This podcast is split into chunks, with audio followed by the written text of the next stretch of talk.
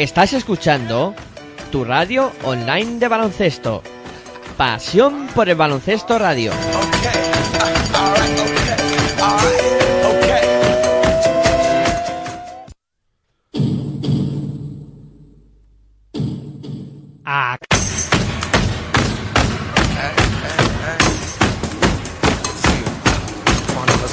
Estás escuchando tu radio online de baloncesto.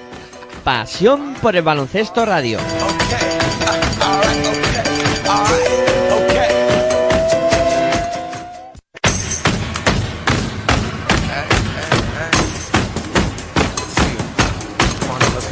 Estás escuchando tu radio online de baloncesto. Pasión por el baloncesto radio.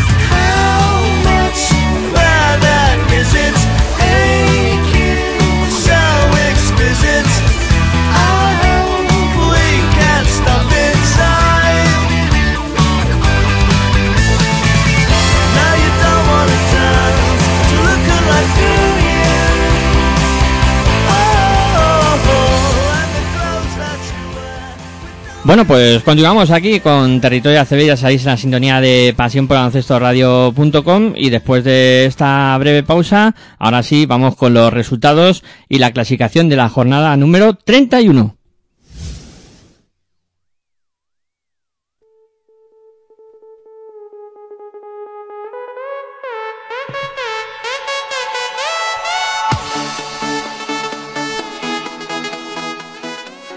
Valencia Basket 81, Moraván Andorra 76. Lenovo Tenerife 94, Baxi Manresa 83. Unicaja de Málaga 72, Basconia 73. Urbas Fuenlabrada 77, Cosurra Betis 82. Fútbol Club Barcelona 84, Hereda San Pablo Burgos 69. Herbalife Gran Canaria 84, Río Breogán 86. UCAM Murcia 98, Mumbrus Obradoiro 80. Real Madrid 99, Juventud de Badalona 89. Y Casa de Zaragoza 80, Bilbao Basket 82.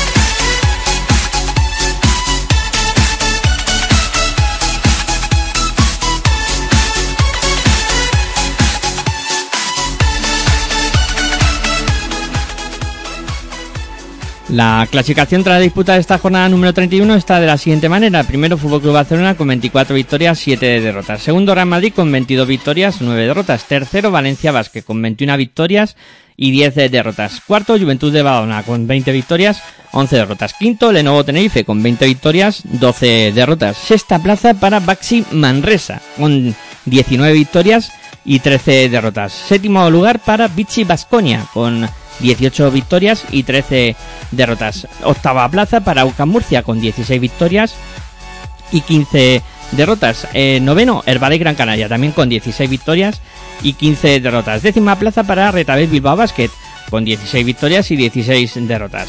Un décimo lugar para Río Bragán con 14 victorias y 16 derrotas. Décimo segundo lugar para Unicaja de Marga, 13 victorias y 18 derrotas. Eh, Décimo tercera plaza para Casa de Monzaragoza con 11 victorias y 20 derrotas. Décimo cuarto lugar para Monbus Obradoiro con 11 victorias y 20 derrotas. Décimo quinto Cosurra Betis con 11 victorias y 21 derrotas. Décima sexta plaza para Urbas Fuenlabrada con 10 victorias, 21 derrotas y cierra la clasificación con 9 victorias y 22 derrotas. Décimo séptimo San Pablo Burgos y último de la hasta Liga Andesa CB Moraván Andorra.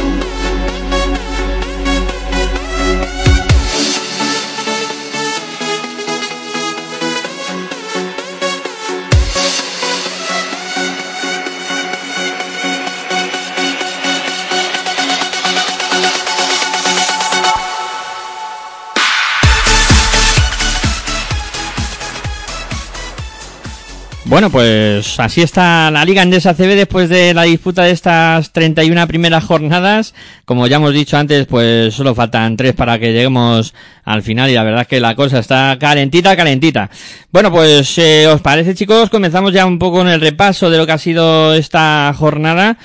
Y lo hacemos con el partido que enfrentó a Valencia Basket con eh, Moraván Andorra, que se saldó finalmente con con la victoria de, de Valencia Basket en un partido eh, que bueno que no vamos a, a, decir ni a remarcar de nuevo la importancia que tenía para sobre todo para el cuadro andorrano y que Daniel no sé qué sensación te dejó pero eh, yo creo que murió murió un poco en la orilla el cuadro andorrano en este partido en el que sí que es verdad que plantó cara a un Valencia Basket que evidentemente para mí tiene muchísima más calidad y se hizo notar finalmente en la pista. Pues está claro que ganó el que era favorito para el encuentro el Valencia Basket ante un Moraván Andorra, pues bueno, pues que mmm, yo creo que tenía también un poco de su mente en el partido el Eurocup, aunque yo pienso que aunque pienso que el, el principal objetivo de, del club del Principado no es la Eurocup, sino lograr la salvación que ahora mismo se le complica pues un, un poquito más pero enfrente también tiene un Valencia Vázquez porque está en una situación no igual, porque no es igual, porque Valencia Vázquez está por los primeros puestos de la clasificación, pero también tiene un compromiso hoy ante la Virtu Polonia en, en la Eurocup. Mm, ganó el que todo el mundo esperaba, aunque también es cierto que, que Andorra luchó hasta el final.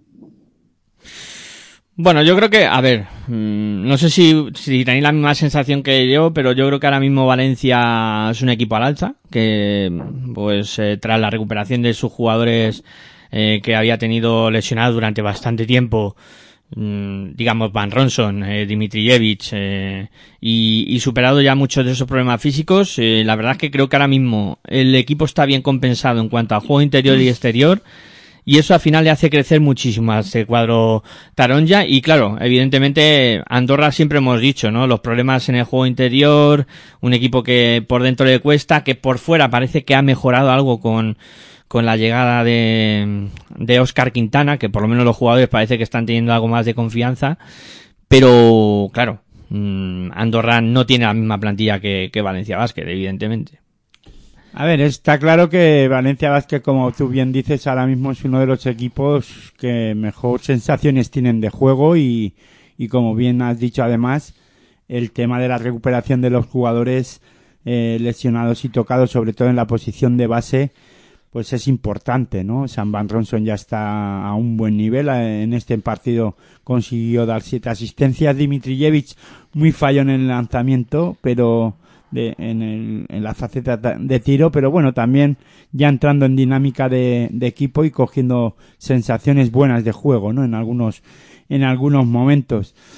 Es verdad que en este partido, pues a lo mejor los bases de Andorra estuvieron mejor, sobre todo Clevin Hannan, que bueno, que parece que, que está en un momento bueno de la temporada. Eh, hemos hablado y, y mucho de Clevin Hannan que debía de volver a coger sensaciones buenas de juego y parece que en esta última eh, semanas está haciéndolo bien y con un Oscar Quintana que confía creo mucho mucho en él, ¿no? Vamos a ver qué ocurre de aquí al final. Este fin de semana tienen un partido, vamos, más que es que importante, ¿no? Que es contra eh, Moraban contra Moraban Andorra y ahora que ha sonado el teléfono a Miguel Ángel que le ha llamado Oscar Quintana para decir que, que sí, que están preparando el partido ante Fuenlabrada, que es muy importante, a pesar de la derrota de ayer pero si, en Eurocup. Pero vamos a ver si, si Levin Hanna quiere, co quiere coger buenas sensaciones, eh, que las coja ya porque es que no, no tiene ya mucho margen, ¿eh? quedan tres partidos. No, es que y yo creo lo que mismo, si pierde uno más, las buenas sensaciones las buenas sensaciones Clevin Hannan ya las ha cogido. El problema es que ya quedan pocos partidos para terminar y, y tal vez se han enchufado bastante, algo tarde, ¿no? Pero bueno, como todo equipo de Monavan Andorra, sobre todo cuando no le funciona el tiro exterior, también ayer en el partido de ayer ante los turcos sufrieron cuando no les entraba el triple, ¿no? Y eso los Jelinek y compañía el día que están fallones que es normal ante un equipo como Valencia Vázquez, si el problema no es perder con Valencia Vázquez de Andorra. El problema Claro. es que ahora ya Ahora tiene, ahora se ve muy necesitado de victorias y tiene que ganar a cualquiera, le da igual el nombre del equipo, ¿no? Y claro, ganar a un equipo como Valencia Basket que ahora está en el momento augido, árgido de la, de la temporada es complicado y en un equipo que está en forma ahora mismo como es Valencia Basket, pues te, te complica en- hacerles, eh, poder ganarles, ¿no? Y yo no sé, eh, al final, claro, es que lo Es hemos que, hablado. Claro, perdona, los Dublevich y Rivero Dublevich están en cada partido ahora destacando. Sí, sí, sí, Dublevich eh. está a un nivel ahora también espectacular. El juego interior de Valencia Basket Sí, ahora mismo pero está. Dujjevic es que un buen jugador, es que está rindiendo como se espera de él. Logró 32 créditos de valoración tras aportar 19 puntos, 8 rebotes y 4 asistencias. Sí, pero también, está está- como, también como debe venía de una temporada irregular, ¿eh? que lo que pasa que es eso, la veteranía hace mucho, ¿no? Y son jugadores que tienen que ir dosificándose en la temporada, que no consiguen a lo mejor entrar en, en, la, en el inicio de temporada a un buen nivel físico porque les cuesta cada vez más coger esos, esas sensaciones, pero ahora está acabando y siendo protagonista, ¿no? Sí. Eso sí, siempre o casi siempre alejado del aro, ¿no?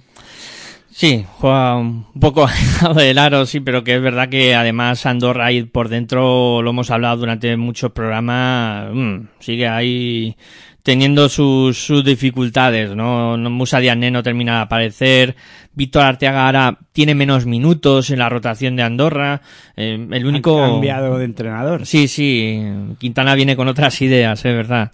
Y Le da menos protagonismo a, en este caso a Arteaga, sí, sí. Arteaga. Juega más con los cuatros más abiertos, Sí. los pivos saliendo más por fuera. Bueno, a Arteaga le cuesta hacer ese tipo de cosas. Sí, se- además tiene a Babatunde, ¿no? Como ahora, hombre, un poco más referencial ahí en el, en el juego Más interior. físico. Sí, sí. mm, un jugador mucho más físico que Arteaga, evidentemente. Eh, bueno, pues esa victoria de Valencia Vázquez que le permite seguir eh, peleando por, por, por la segunda plaza, ¿no? Que yo creo que ahora mismo puede ser un objetivo viable y factible para, para el cuadro Por encima del Madrid. encima. Intentar No, terminar por encima no del creo. Madrid. No creo que acabe por encima del Madrid. Bueno, bueno, eh, esto... También hay que recordar que con Valencia Vázquez ya llevan jugando esta temporada algunos partidos, algunos de los canteranos como son Millán Jiménez y Guillén Ferrando, que lo poco que juegan lo hacen más o menos bien. Son jugadores que han, eh, que han sido internacionales con las categorías inferiores de la selección española. Sí, Millán Jiménez lo hemos comentado en muchas ocasiones en, en La Plata en Juego. Eh, Aitor ya haciendo Y el los- último partido de los playoffs también Ferrando estuvo a un nivel Sí, muy alto. o sea, espectacular, son sí, sí. jugadores que marcan diferencias en la Les Plata, pero que los necesitan ahí en el, en el equipo de formación, ¿no? Porque, bueno, pues eh, intentarán conseguir la plaza del Eforo, ¿por qué no? Mm. Están a un partido de, Sí, de sí. conseguirlo, o de a dos partidos, vamos. Van a, van a intentarlo, una seguro. eliminatoria. Sí, sí, sí. Bueno, Talento español hay que aprovechar. Sí, sí, el talento español hay que aprovecharlo, sí. Hay eh, jugadores de, de selección eh, futuribles, seguramente que Escariolo los tiene muy en cuenta. Bueno, para eso queda mucho. Es que ya estamos buscando al nuevo Pau Gasol y al Mar Gasol. Venga, va. Apuntaros el carro. Venga. Eh, bueno, eh, Lenovo Tenerife se llevó por delante a Basi Manresa 94-83 en un eh, duelo que vi- evidentemente eh, se iba a decir un poco pues la situación en los playoffs, eh, también eh, buscando ser cabeza de serie Lenovo Tenerife, eh, Basi Manresa pues que sí que es verdad que parece que se ha pinchado un poco el lobo en las últimas jornadas, eh, eh, Daniel, ¿qué sensaciones te dejó esta gran victoria de Lenovo Tenerife ante Basi Manresa? Pues es un partido que, bueno, que entre dos equipos que están en un buen est- estado de forma y quién sabe si se podrían enfrentarse otra vez dentro de poco en la final de la Basketball Champions League. La verdad es que yo no tenía un claro favorito para este partido, lo veía un duelo muy parejo, aunque sí veo a un Lenovo Tenerife que ahora posiblemente esté un poco por encima de Asi Manresa. Es que no sé qué le ha pasado al equipo manresano, que ha pegado un pequeño bajón últimamente. Yo no sé si eso le va a afectar para, para, para, para lo que resta de temporada, pero un equipo, si experimenta bajones ahora en, la recta final, no puede ser bueno. Eh, eh, en el Basi Manresa tuvieron a Chipa Moneque como jugador más destacado, 25 puntos, 12 rebotes y 4 asistencias, que fue el MVP, como ya he dicho antes, pero bueno, esos números apenas sirvieron para que su equipo pudiese ganar, porque la victoria de Tenerife fue muy solvente. Y luego, pues, en el en Tenerife, en el conjunto aurinegro, pues destacó Aaron Dornekan, Kai Williams, Sasu Sali o Ma- Marceliño Huerta. Eh, la actuación de Yoyi Sermadini, pues bueno, no fue tan brillante como antes, pero lo poco que pudo aportar ayudó a su equipo.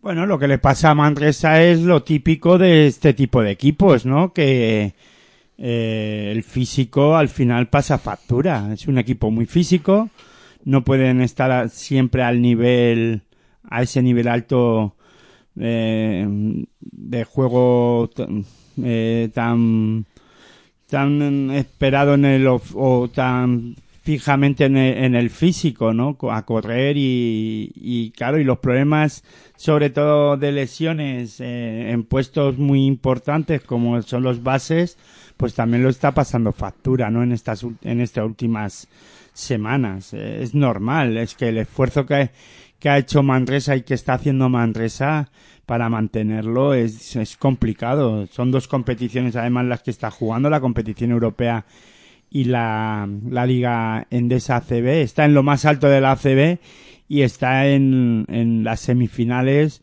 o la Final Four, como queráis decirlo, que la van a disputar el viernes de la FIBA Champion y jugando a un nivel alto físico además, ¿no? Porque no es solo de juego, sino se vale mucho de, del físico y sobre todo en, en esas posiciones de, de base, como digo, ¿no? Y bueno, pues vamos a ver. Es verdad que Moneque sigue a un buen nivel. En este encuentro hace 25 puntos, pero muy desaparecido el resto, ¿no? Eh, no con ese inter... sobre todo defensivamente. Yo diría que en defensa este equipo ha bajado algo el nivel que lo que le caracteriza es eso, eh, defensa muy presionante y muy fuerte para luego ser capaces de llegar al aro rápidos y, y, y incluso buscando el aro, vamos, eh, jugando más a campo abierto que al 5 para 5, ¿no? Cuando este equipo juega al 5 para 5 le obligan un poquito, bajan los ritmos de partido,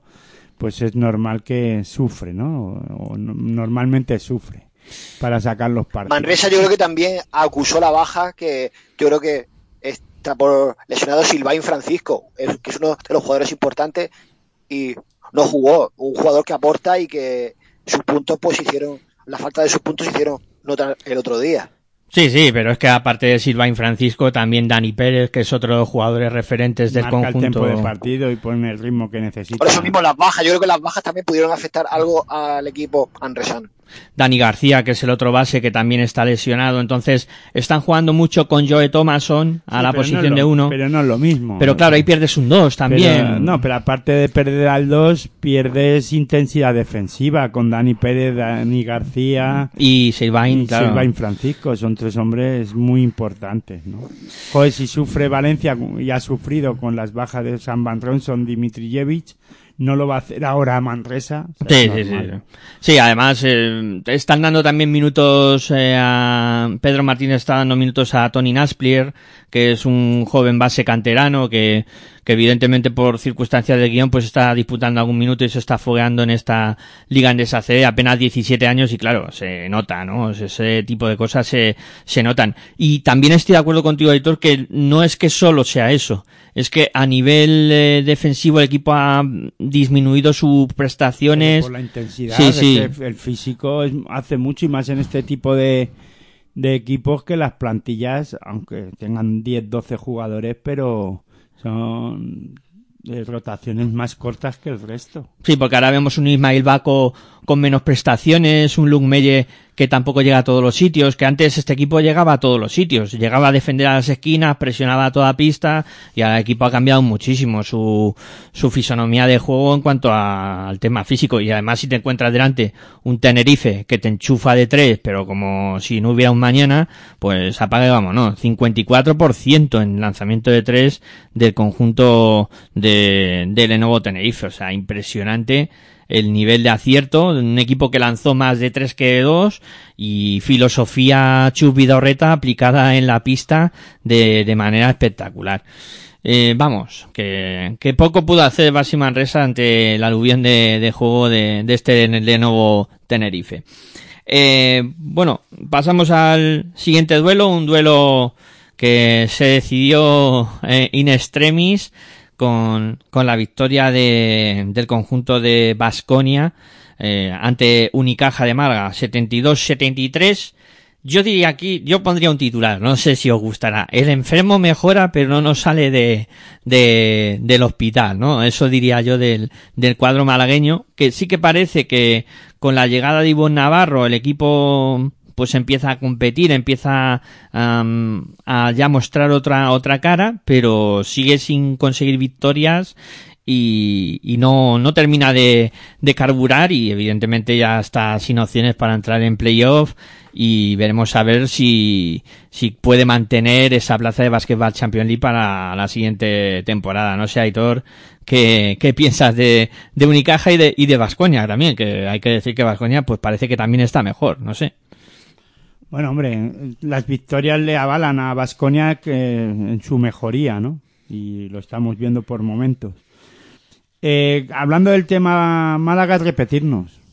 Eh, ya dejemos de decir que es que no ganan o dejan de ganar porque de todas maneras en este caso yo creo que la misión ahora de Ivonne Navarro no es este, la de meter al equipo en ningún sitio porque ya está salvado matemáticamente que era lo que tenían que conseguir para no tener problemas ni que haya ese aura de o esos fantasmas de la posible un posible descenso. El tema de de los playoffs estaba complicado ya, se le había puesto más que complicado y su objetivo ahora es crear un proyecto e intentar que que coja un o que tengamos un o que el equipo malagueño tenga un reconocimiento de su juego que reconozcamos a lo que quieren jugar y ahora mismo con Ivonne Navarro ya sabemos lo que intentan hacer, ¿no? Defensa fuerte también, un estilo Manresa, pero con jugadores más contrastados y con jugadores eh, nacionales sobre todo que todos conocemos y que si Ivonne Navarro es capaz de ponerlo en funcionamiento, pues no, puede dar más de una alegría a sus aficionados, ¿no? Vamos a ver qué ocurre. De aquí, creo que sobre todo lo importante, y ya lo dije hace varios programas, que le dejen trabajar a Ivonne Navarro y que le dejen que hacer un equipo. Y a partir de ahí a ver qué ocurre, ¿no? Pero no ponerse nervioso y a la, ahora la temporada que viene, a, las, a los cinco partidos, por lo que sea, por si no empieza bien, lo manden para su casa. No, porque ya volvemos otra vez a lo mismo. Y es que ha pasado en las últimas temporadas, eso es lo que está pasando en Unicaja de Málaga. No hay tranquilidad, no hay paciencia, no dejan trabajar a ningún entrenador ni dejan que, que hagan un proyecto serio, ¿no? Y yo pienso que con Ivonne Navarro se lo van a pasar bien en, en Málaga. Eh, tendrán una de cal y otra de arena, por supuesto, como suele ocurrir siempre en este deporte, pero ahora mismo Ivonne Navarro creo que es el hombre indicado para hacer que Málaga tenga un proyecto serio, ¿no? más allá ahora de las victorias derrotas que puedan conseguir de aquí al final de temporada. Quedan tres partidos. Sí que a lo mejor no hay que mirar mucho más allá de no, es que pueden perder los tres partidos sí, sí. y no pasa nada vamos que mm, Daniel qué piensas hombre porque yo creo que ahora mismo el Unicaja pues por la plantilla que tiene lo máximo que puede aspirar es a donde está eh, ahora la clasificación que es por la mitad de la tabla.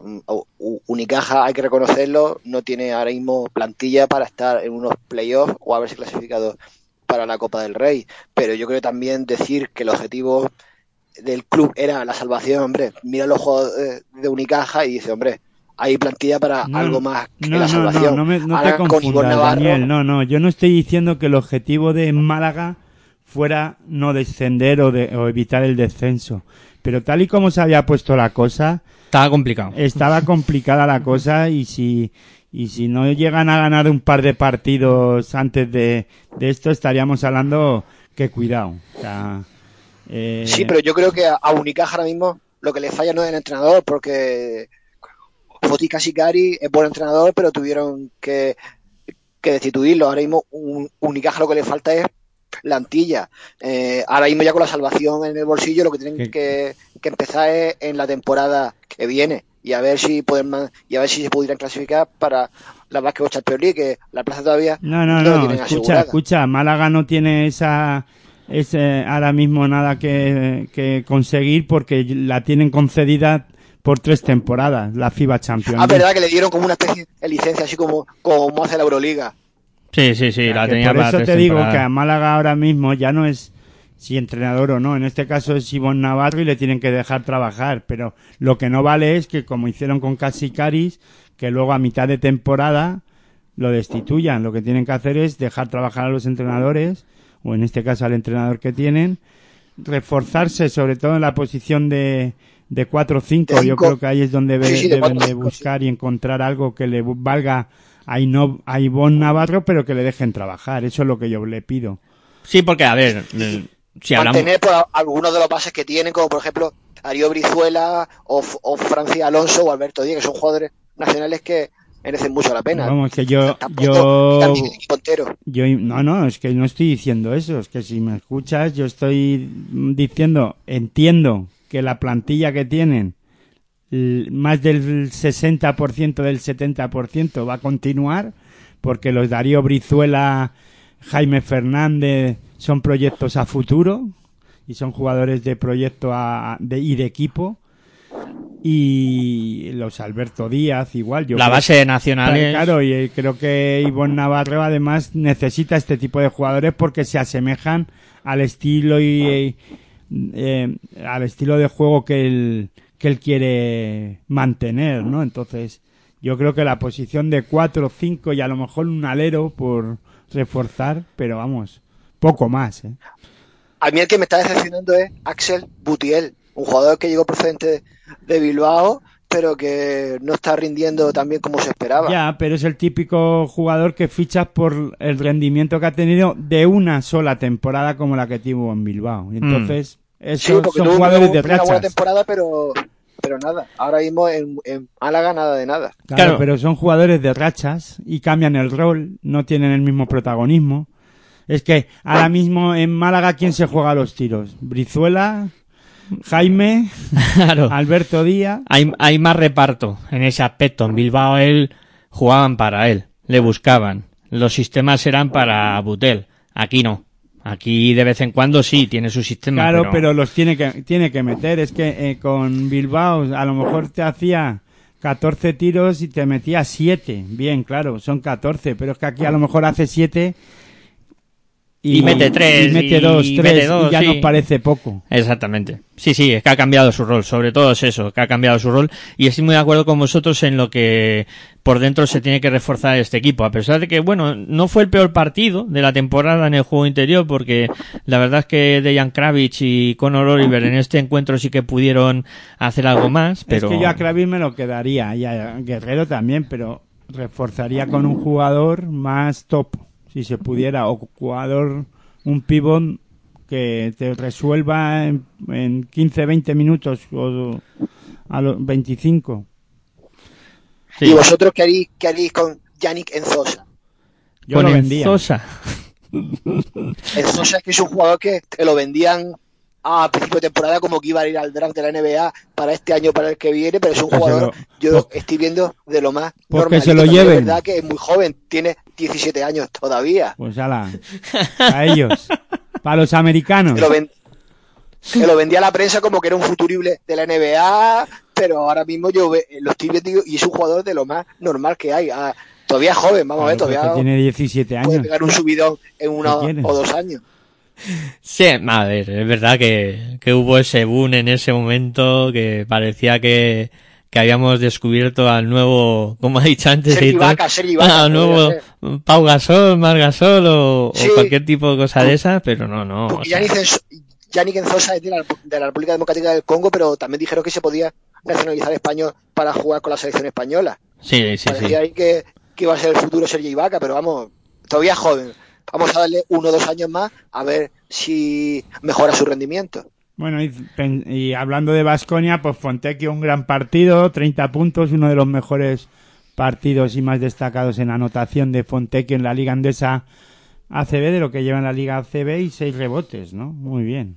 Mm, No había hecho todavía Sí, números así. ningún partido de este tipo, ¿verdad? Fontecchio, que es verdad que el año pasado lo ficharon por una gran temporada que hizo en Bayern, pero esta temporada... esta. O sea, este año, sí, sí. Eh, estaba haciendo, pues, eh, unos números más discretos, ¿no? Y bueno, aquí se ha destapado con, con buen apoyo de Alex Peter. Bueno, ya que- lleva haciendo una buena temporada, que yo he dicho que es el primer partido en el que hace unos números de anotación altos, pero la temporada para mí de Fontecchio, el inicio tal vez no estaba siendo Sí, al bueno, principio le costó, pero ¿verdad? al igual que a todo Vasconia, pues él yo creo que también está siendo uno de los líderes con con Samon Sil este o con, Con, eh, Baldwin. con Baldwin, Sí, sí, sí. perdón. Baldwin, Wade Baldwin cuarto. Sí, está Baldwin ahora también a un gran nivel y luego pues Alex Peters contribuyendo, Driedraitis que anotó un triple muy importante también para la victoria y bueno, eh, la verdad es que Vasconia va cumpliendo objetivos y escalando posiciones poco a poco en la clasificación de la Liga Andesa ACB. Eh, Baskonia, digamos que es un equipo más equilibrado en cuanto a juego exterior e interior. sí, sí, tiene, tiene un buen Tiene cierto equilibrio. equilibrio. Eh, bueno, eh, vamos a por otro duelo y este es de los que de los partidos que había marcados eh, con una X en, eh, en la jornada, la victoria del COSUR Real Betis en la pista del Urbas Fuenlabrada por 77-82. Eh, victoria del cuadro bético que le acerca mucho a la salvación y que complica la vida al conjunto fuenlabreño de cara a las últimas jornadas. ¿Qué sensaciones te dejó este duelo, Daniel? Hombre, pues este partido era un- uno de esos duelos por la zona baja de la tabla. Dos equipos que se juegan su permanencia en la categoría, pero parece que el Cosurra al eh, empezó mala temporada, pero ya poco a poco el objetivo ese la salvación, pues lo va casi casi teniendo amarrado contra un Urba Fuenlabrada que el calendario pues le, le está perjudicando bastante y que a pesar de no ocupar plazas de descenso directo como se descuide y los que están ocupando las dos últimas plazas reacciones podría meterse en bastantes problemas. Sí, la verdad que fue labrada en las últimas jornadas no, no está consiguiendo victorias y les está Ya, pero penalizando. es que estáis diciendo el calendario, pues se enfrentaban al Betis y si hubiera sacado este partido ya se quitaba de líos. Claro, Se han metido ellos, ese- eh, en este caso dependen de sí mismos y si no sacan los partidos adelante, pues claro, tienen un, un serio problema, ¿no? Como lo han tenido en este partido en el que otra vez Shannon Evans fue el líder de- del Real Betis que está a un nivel espectacular, ¿no? Vosotros Bueno. la próxima temporada, ¿a, a dónde, dónde veis a Shannon Evans? ¿Pensáis que cambiará de equipo? O vamos, yo creo que puede ser que cambie de equipo. Pero vosotros, ¿dónde lo veis? ¿Aquí en la Liga CB o fuera? Uf, uf, Yo uf, es que no lo sé, porque claro, ¿qué pasa? Que el baloncesto europeo, en, en sí hay equipos o equipos que juegan Eurocup, Euroliga, que tienen mucho dinero. No le veo en ningún equipo Euroliga, le veo No, más Euroliga no. jugando Euro- pues Euro- eso, Euroliga en no. un Budosnos, en un equipo así, eh, bueno, por ahí. Sí, no quizás creo que la se de la Basketball Champions League, pero para, para Euroliga, de momento, no le veo nivel. Yo es que, a ver, yo sé que el, el Pero es que Betis... este tipo de jugadores son de esos peligrosos, que volvemos a lo mismo, que son de temporada, ¿no? Que Sí. te hacen una buena temporada y luego se diluyen. Que a lo mejor lo fichas el año que viene y, y te hace una temporada de esas que dice, pues no sé yo, este es el mismo que juega en el Betis, ¿no? La verdad es que, a ver, yo creo que el Betis va a intentar tirar la casa por la ventana para intentar retenerlo. Eh, que lo puede consiga, ser. Pues veremos a ver, ¿no? Porque la verdad es que están muy contentos con el jugador, el jugador está muy implicado además también a nivel sociocultural allí en, en Sevilla. La prima que le dan a Joaquín en el fútbol, pues que se la reparten, se la den, la inviertan en Evans. Sí. No, la verdad es que al tío se la ha visto ahí en la Feria de Abril, en el campo del Betis, con, con su bufanda animando al Bueno, equipo eso de no fútbol. quiere decir que se vaya a quedar, ¿no? Está, está muy integrado, está muy integrado. Veremos a ver, Y luego, ¿no? por, par- y luego por parte de Fuenlabrada, pues, pues hizo un buen partido Obie Megano y Zigasama.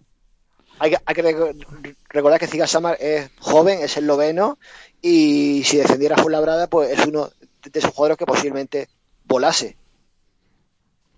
Sí, también eh, un jugador muy apetecible y está haciendo una, gran temporada, Zigasama. Yo creo que lo que tiene que hacer Real Betis es pensar en con a ver si consigue la salvación, que yo creo que, que lo tiene ya casi hecho. No lo voy a decir a- lo voy a decir con la voz, vamos, no muy alto, pero pero sobre todo que Luis Casimiro continúe. Que eso es lo más importante porque además Luis Casimiro es capaz luego de hacerte una plantilla de inicio en- buena, ¿no? Una gran plantilla con poco presupuesto. O sea, tampoco es un entrenador que se mueve muy bien en el mercado, ¿no? Y tiene bien con, vamos, echa el ojo al mercado. Entonces, eh, se adapta a todo, ¿no? Además. Además, eh, no le importa coger a un Elius Baez que es veterano ya de guerra y, y ponerlo a jugar y que le dé consistencia al equipo, que es lo que le está dando aquí Novak también, ¿no? Mm. No solo Evans, que es el que lidera en la anotación, pero hay cosas y facetas más importantes en el juego que se las está dando Elius Baez, ¿no? Eulis Baez, eh, para mí está siendo tremendo, ¿eh? el rendimiento con 10 puntos, 10 rebotes en este partido y siendo un jugador muy importante. ¿eh? Y más allá de los puntos, lo que te, lo que te da, lo que te aporta, ¿no? En la pista, ¿no? Esa tranquilidad de coger cuatro rebotes importantes y, y que luego Evans los pueda anotar, ¿no? Exactamente. 10 rebotes capturó el otro día. Sí, sí, sí, sí, espectacular. Me parece un dato muy a tener en cuenta. Y la veteranía, que es un jugador ya veterano y, su- y la experiencia siempre es buena. Sí, sí, sí. La experiencia es un grado, como suelen decir. Eh, y bueno, antes de hacer pausita, hablamos de del duelo que, que enfrentó a Herbalife Gran Canaria. Eh, no, perdón. Primero el, el partido del Barça, que me lo que me lo salto. El partido del Barça contra contra San Pablo Burgos, que finalmente se salda con la Que te victoria. lo puedes saltar. que se salda con la victoria del conjunto blaugrana de manera clara. Eh, Daniel, ¿qué, qué sensaciones te dio este partido? Que bueno, que en el primer, en la primera parte parece que el conjunto de San Pablo Burgos le aguantó un poco el envite al, al cuadro de Fútbol Club Barcelona. Sí, en los primeros 20 minutos pues estuvo ahí el, el conjunto burgalés aguantando el ritmo de un Barça, pues que es un equipo poderoso, de los mejores de Europa, y que bueno, tenía la mente ya puesta en, el compromiso de ayer frente al Valle, pero bueno, por el resultado parece que no, no tenía la mente puesta en el compromiso europeo y venció de forma solvente a una hereda San Pablo Burgos, porque con esta derrota mm, lamentablemente se complica la permanencia en, en, en la categoría ya va quedando en dos jornadas y siguen ocupando los dos últimos puestos. Vamos a ver qué sucede finalmente con el conjunto castellano. Un Hereda Burgos en el que su mejor jugador fue Mar García con 18 puntos, tres rebotes y una asistencia. Mar García, un jugador joven, bueno, tiene ya 25-26 años, joven, eh, nacional y que bueno, y, y, y que, y que en caso de descender Burgos va a ser muy apetecible en el mercado ante un Barça que no jugó Nicola Miroti por descanso, pero que eh, el equipo azulgrana no acusó para nada su ausencia. Bueno, yo creo, Aitor, que, que tampoco tenía que, que tener muchos problemas el, el Barça ante San Pablo Burgos, aunque no estuviera Mirotic, aunque no estuviera Dante Exun, y que hubiera un poco faena de línea y reparto de minutos para, para los jugadores. Bueno, pero cumplió Jakubaitis, eh, cumplió Brandon Davis, jugadores de mucha calidad, ¿no? Para este equipo blaugrana. Alex Abrines con esas buenas sensaciones que tuvo también en algún partido de la Euroliga aquí también vuelve a, a- a destacar anotando en la anotación con 15 puntos. Bueno, un Burgos que a mí el problema, a ver, sobre todo yo soy de, que- de los que piensan que, que Burgos es normal que esté aquí abajo. Si es que Burgos empezó muy mal la temporada, ha tenido tres entrenadores, hasta que han acertado o hasta que han dicho ya nos quedamos con este que es con Paco Ol- eh, García. ¿eh? Con Paco García. Paco García. es el- Paco Olmos. Paco Olmos, perdón, sí, Claro, sí, que iba a estaba... decir Paco Olmos, pero te has, lanzado a Paco García, digo, No, bueno, Paco pues no Olmos, sé, Paco Olmos, será el primo de José María García, ¿no? Del, del conocido por cierto. periodista, digo, no sé. Pero bueno, que eh, Paco Olmos al final han acertado o han dicho con este nos quedamos, lo hizo funcionar, pero le- no sé si, si les dará para poder salvarse. Todo va a depender de lo que sea capaz de hacer Fuenlabrada, porque es el que marca ahora ahí el, el punto álgido, ¿no? De la, de la última, de las plazas del, del descenso, ¿no? Pues, vamos a ver qué pasa, ¿no? Eso todavía queda mucho tela por cortar. Pero vamos, en el juego interior ya digo, Brandon Davis fue un, un jugador imparable para, para el conjunto Blaugrana y el equipo de, de Burgos pues haciendo lo que puede. Yo es que no puedo aportar mucho más porque ya la temporada está hecha. Si es que yo creo que ya podemos decir poco. Sí, eh, a lo mejor un poco las nuevas incorporaciones, ¿no? Como la LAN, que, que parece que quiere darle un poco de empuje ahí en el juego interior. Mira, Eh, aquí lo que hay que descartar es la buena actuación de Marc García, jugador del Barça, con 18 puntitos, que es lo más destacado para mí de este partido, ahora mismo. Porque Barça-Burgos, normalmente tiene que ganar el Barça. Y en esta situación hubiera sido un milagro o hubiera obrado el milagro Burgos, pero vamos, eh, no lo veo, es que no lo veo. Yo no, a Burgos no le veo fuera del descenso. Bueno, eh, si os parece hacemos una pausita y a la vuelta terminamos con- de repasar esta jornada 31 de la Liga Andesa C. Venga, pausa y continuamos aquí con Pasión por Baloncesto, en Pasión por Baloncesto Radio con Territorio ACB.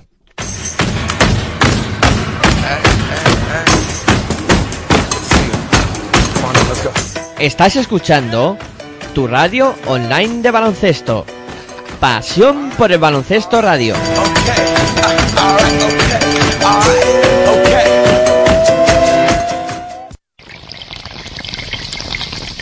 Si sientes la misma pasión del mundo de la canasta como nosotros, escucha tu radio online de baloncesto.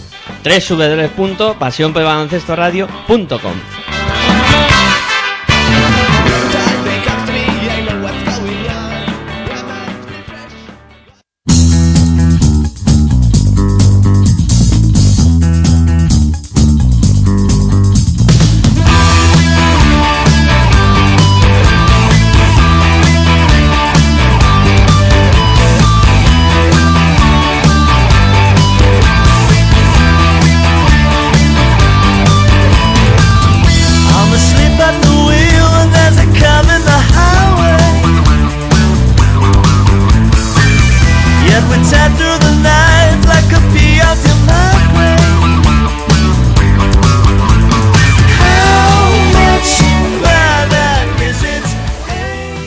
Bueno, pues continuamos aquí con Territorio ACB, ya sabéis, en la sintonía de Pasión por Baloncesto Radio y bueno, vamos a hablar ahora del duelo que enfrentó a Arbalay Gran Canaria contra Río Brogan con la victoria del conjunto gallego por 84-86, un conjunto gallego que sigue soñando con, con entrar en playoff y un Arbalay Gran Canaria pues que pues parece que los últimos partidos está atravesando bastantes dificultades. ¿Qué opinas de, de este duelo, Daniel?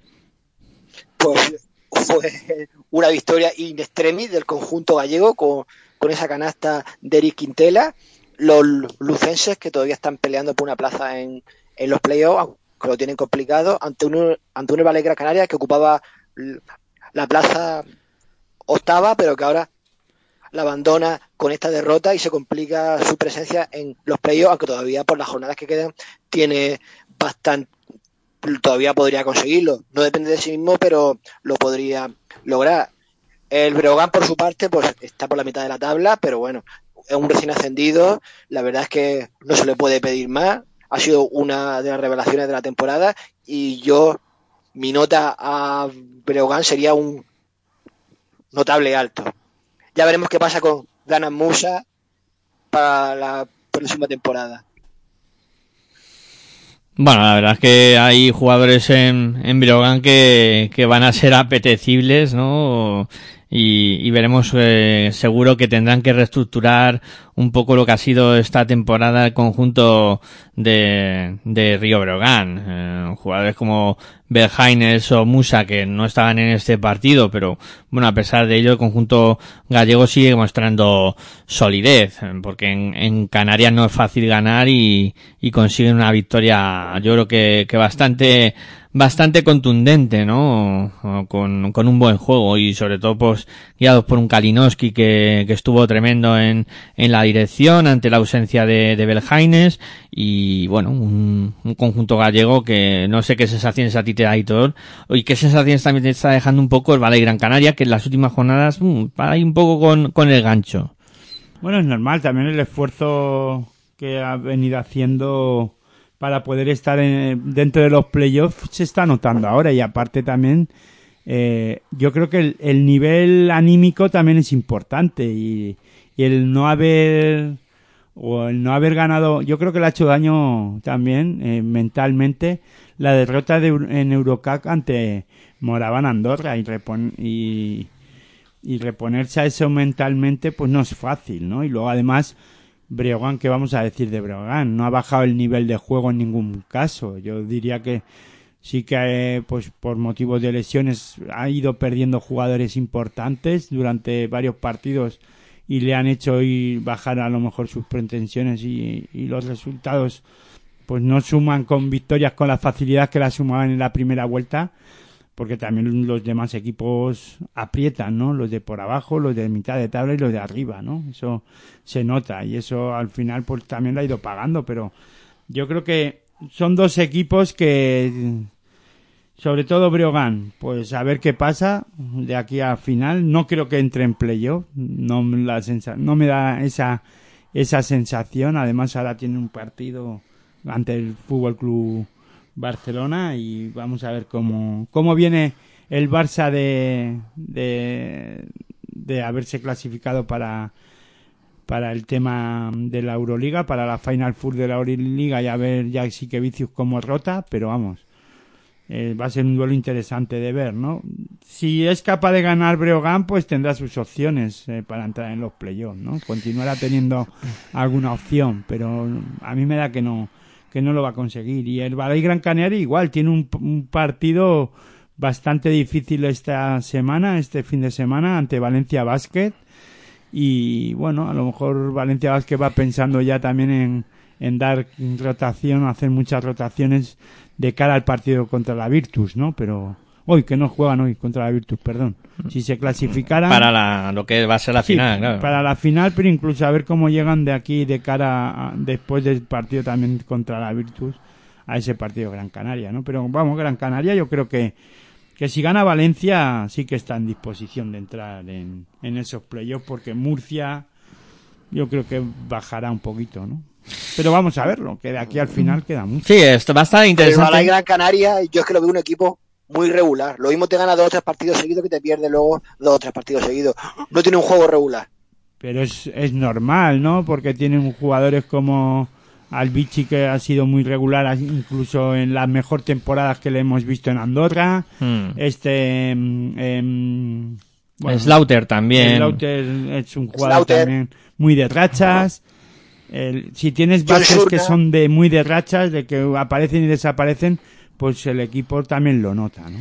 Sí, y bueno, comentabas tú de Murcia y todo, en este duelo, en esta jornada, se impuso de manera clara Mombuso Obradoiro, un partido que la verdad que tuvo poca historia porque la superioridad de cuadro murciano eh, fue, fue evidente, ¿no? Daniel, eh, Murcia se llevó por delante a, a Obradoiro y, y poco pudo hacer el equipo gallego.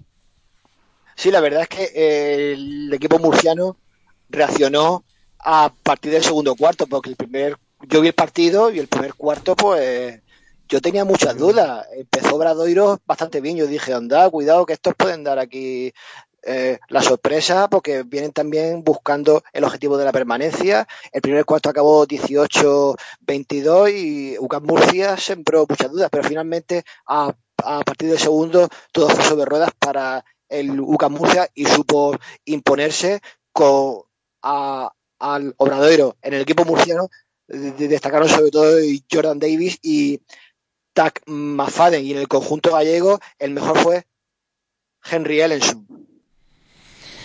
Sí, bueno, un partido que, que tuvo muy, muy poquita historia y que la verdad pues no, no nos vamos a parar mucho en, en él porque la superioridad de, de Murcia fue, fue más que evidente.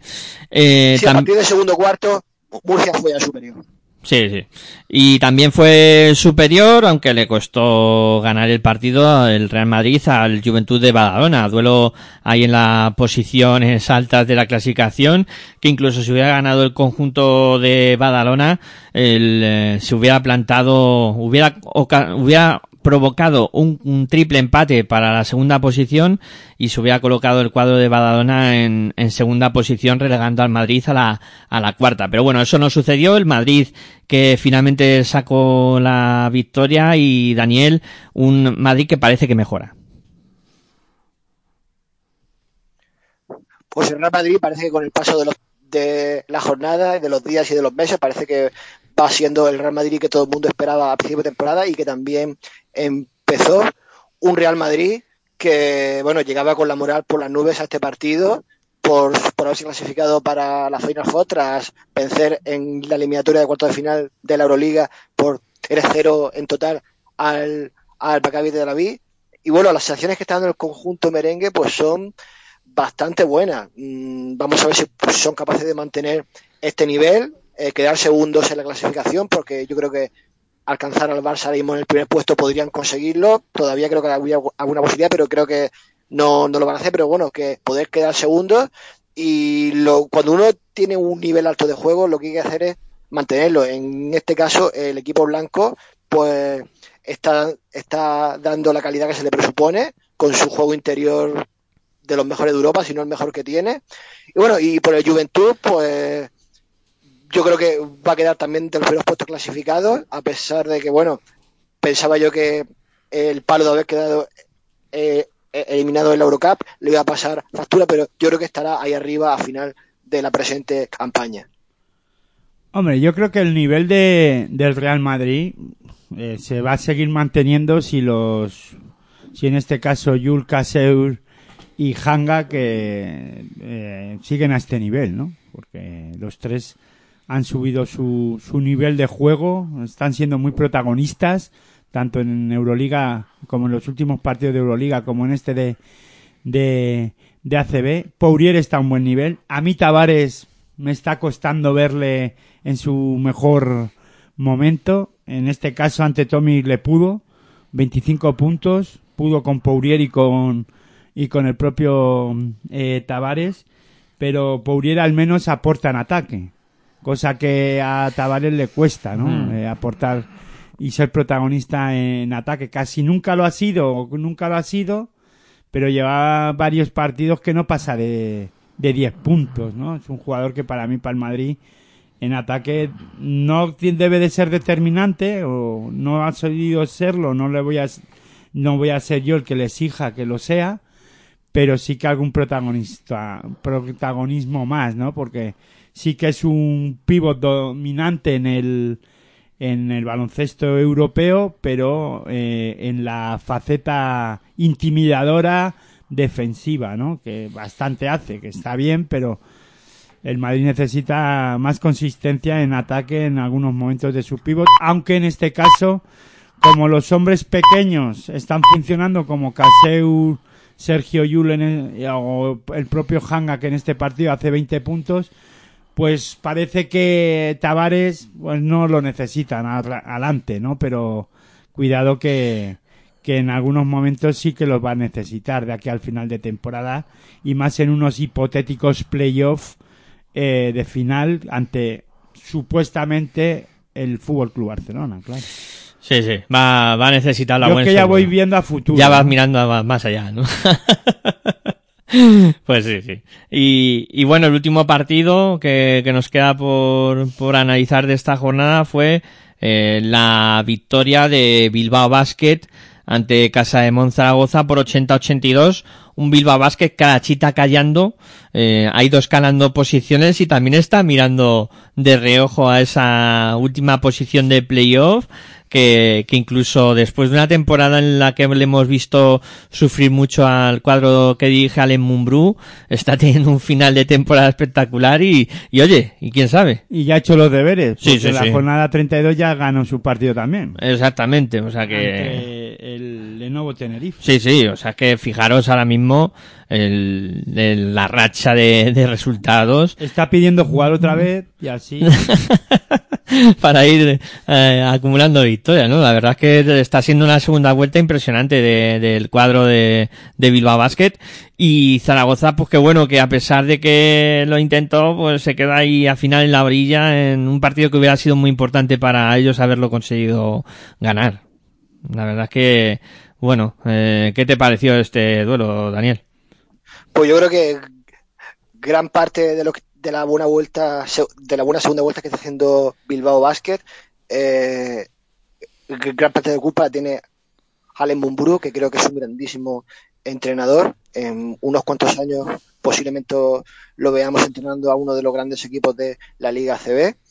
Y bueno, y en cuanto al partido, pues bueno, la victoria fue ajustada para el equipo vizcaíno, un Casa de Monzaragoza que bueno, luchó, luchó ahí en, todo momento, no pudo conseguir la victoria, pero que bueno, que creo que el equipo Maño la permanencia ya la tiene asegurada a pesar de que ha estado por los puestos bajos de la tabla, pero que bueno, creo que la, la temporada del equipo zaragozano no quizá no ha sido en las mejores, pero bueno, por lo menos pueden mantener la categoría una temporada más. Un Casamón Zaragoza que tuvo en a Sean Kilpatrick como su jugador más destacado y, eh, y en la fila bilbaína destacó el pivot galo Damien English con 15 puntos, 5 rebotes y 3 asistencias. Bueno, eh, También destacar eh, en, en Bilbao Vázquez a Ángel Delgado con 10 puntos y 13 rebotes. Un Ángel Delgado que sigue en la faceta reboteadora, si es- que, que sigue siendo de los mejores en la Liga CB. Por no decir el mejor. Sí, yo también destacaría la dirección de juego y, y el pozo que le da Rafa Luz a este equipo que cuando estuvo lesionado el equipo sufrió mucho, ¿eh? Eh, y ahora que ha vuelto le está dando un tempo de a los partidos impresionante. Yo creo que que es eh, el jugador que ha cambiado la cara a, este Bilbao Basket. Con Roussel y evidentemente el rendimiento de, de Ángel Delgado y Gudelo que están eh, cumpliendo con muy buenos números y haciéndolo bien en todos los partidos, eh, pues están eh, manteniendo el nivel de este Bilbao Basket. Eh, Yo es que de Rafa Luz no, te- no tengo un recuerdo po- porque cuando estuve en Murcia no hizo prácticamente nada. no, no, no tiene buenos recuerdos de él, pero no me No negarás. tengo, buen, no tengo buen recuerdo suyo. pero no Llegó me, siendo, pareciendo un buen fichaje, pero es que no aportó prácticamente nada. pero no me negarás la buena temporada que está haciendo. ¿eh? Sí, sí, pero esa temporada buena que está haciendo la puede haber hecho aquí en Murcia perfectamente. Y no sé por qué, porque fue un, fue un jugador que pidió Sito Alonso. Expresamente, no es que se llevara mal con el entrenador ni disfrutara de pocos minutos, es que fue un, fue un fichaje que lo pidió el mismo entrenador. O sea que yo, yo, yo no sé qué es lo que pudo pasar. Pues eso, temporadas que no salen como, como uno espera. Eh, No, pero sí, pero en cuanto a buenos números, la verdad es que lo, está haciendo bien en Bilbao. Eso es innegable. Sí, pero más allá de los números, a mí me está gustando mucho el juego, el pozo que le pone a, al equipo cuando está en pista, la tranquilidad, el sentirse el jefe. mm, claro, es un base de características muy distintas a Jonathan Russell. Russell es más lanzador eh, y, y Rafa pues es un poco más contemporizador, ¿no? Y en ese aspecto buscando siempre al compañero y buscando la mejor opción para que su equipo saque provecho de, de los ataques. Eh, bueno, creo que poco más que comentar de, de esta jornada. Aitor ha cogido la calculadora y está ahí, calculadora en mano porque está la cosa chunga, ¿eh? No, es que me estás viendo tomar nota mientras estabais hablando vosotros de Rafa Luz y compañía y, y es que fijaros, si todo va como se desarrolla, supuestamente Moraván Andorra y San Pablo Burgos pueden sacar este esta jornada adelante porque ya eh, pues tanto Fuenlabrada, vamos, se enfrentan Fuenlabrada también en este partido, en esta jornada 32, se enfrentan, a ver, que os lo digo, para que no nos liemos. Fue la gran Andorra, ¿no? Sí. Es, Espera, a ver, sí, Moravanda Andorra Fuenlabrada. Si le sumamos la victoria ya a Andorra, se quedaría con 10 victorias. Hereda San Pablo Burgos juega contra Unicaja de Málaga. Podría sacar el partido, aunque eso está por verse, pero si lo sacara, pues habría un triple empate a 10 victorias. Y si la jornada se desarrolla como tiene que desarrollarse, Mumbus Obradoiro y Zaragoza eh, Mumbus juega contra el Madrid, podría no ganarlo, eh, Mumbus, y Zaragoza tampoco sacar su partido, entonces, para ponerlo más dramático, pues es triple empate a 11 victorias, porque como Betty ya ganó su partido a Fuenlabrada, pues ya está. Y y triple empate a 10. digo, a Manresa le ganó Sí, Betis sí. a Manresa en este- triple partido, eh, sí, triple empate a 10 y triple a 11. Entonces, la jornada 33 se está apuntando los partidos. Fuenlabrada Breogán, Zaragoza Andorra, Valencia Burgos, Juventud Obradoiro y Betty Gran Canaria. Madre mía. Eso es la jornada 33. Madre mía, qué partido va a haber de aquí a final de temporada, ¿eh? Va a haber unos partidos. Y no quiero mirar la última porque ya. Pero vamos, la, trein- la trein- esta va a ser clave para Andorra y para Burgos, está claro. Sí, sí. En esta se juegan. Burgos juega contra Unicaja el domingo a las 5 y el Movadamán Andorra Fuenlabrada es el sábado a las 6. Se juegan muchas de sus opciones de, de continuar. la jornada 33, Mm, cuidado, ya. eh, si se llega así al final, uf. Jornada Pues 33. en la jornada 34 vamos a tener un partido entre ellos, Hereda San Pablo Burgos, Urba Fuenlabrada, o sí, sí. encuentro. Sí, sí, por eso es que Fuenlabrada se ha complicado. Por eso mismo. Fuenlabrada si no es capaz de ganar en, en Andorra, uf. Y ojo que la jornada 33 será intersemanal, ¿eh? Sí, sí, por eso digo que es que ya de- es que todos se lo juegan en, en dos semanas. Se lo juegan en dos semanas. Que esto se va a acabar rápido. Tienen prisa. Así. Llegan los finales de las temporadas y, y se ponen a Ya, correr. pero yo creo que para los equipos que están en el descenso no es nada bueno, ¿eh? Pues no, no, porque no hay margen No hay de margen, reacción. no hay no. margen. Bueno, chicos. plantillas muy cortas. Sí. Si os parece bien, eh, terminamos el programa como siempre haciendo un quinteto de esta jornada 31. A ver, a ver qué nos sale. Eh, venga, vamos con los bases que los va a elegir nuestro base Dani, que elige entre Shannon Evans, Jokubaitis o Tomás Bellas. Eh, me quedo con Shannon Evans. Pues Shannon Evans será nuestro, va a ser escolta, Luis entre Sasu Salin, Kalinowski o Goudelog. Me quedo con Kalinowski. Pues Kalinowski va a ser nuestro escolta.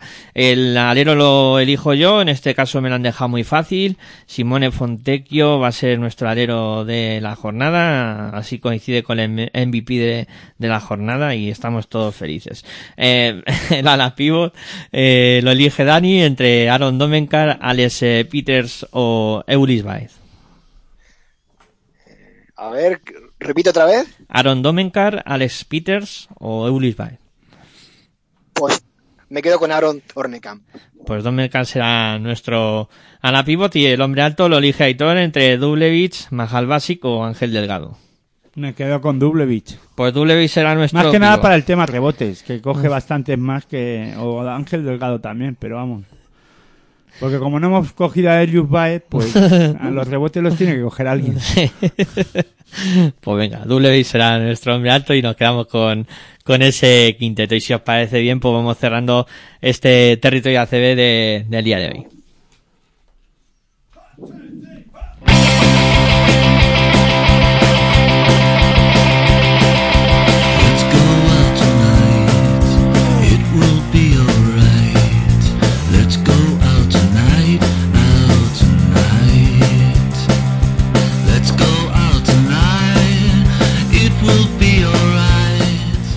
Bueno, pues vamos cerrando aquí, canturreando la canción de cierre. Eh, Daniel, ha sido un placer que te hayas pasado por aquí hoy también y nada, seguimos hablando de este maravilloso deporte que es el baloncesto. El placer siempre es mío compartir mis conocimientos con vosotros y con nuestra audiencia.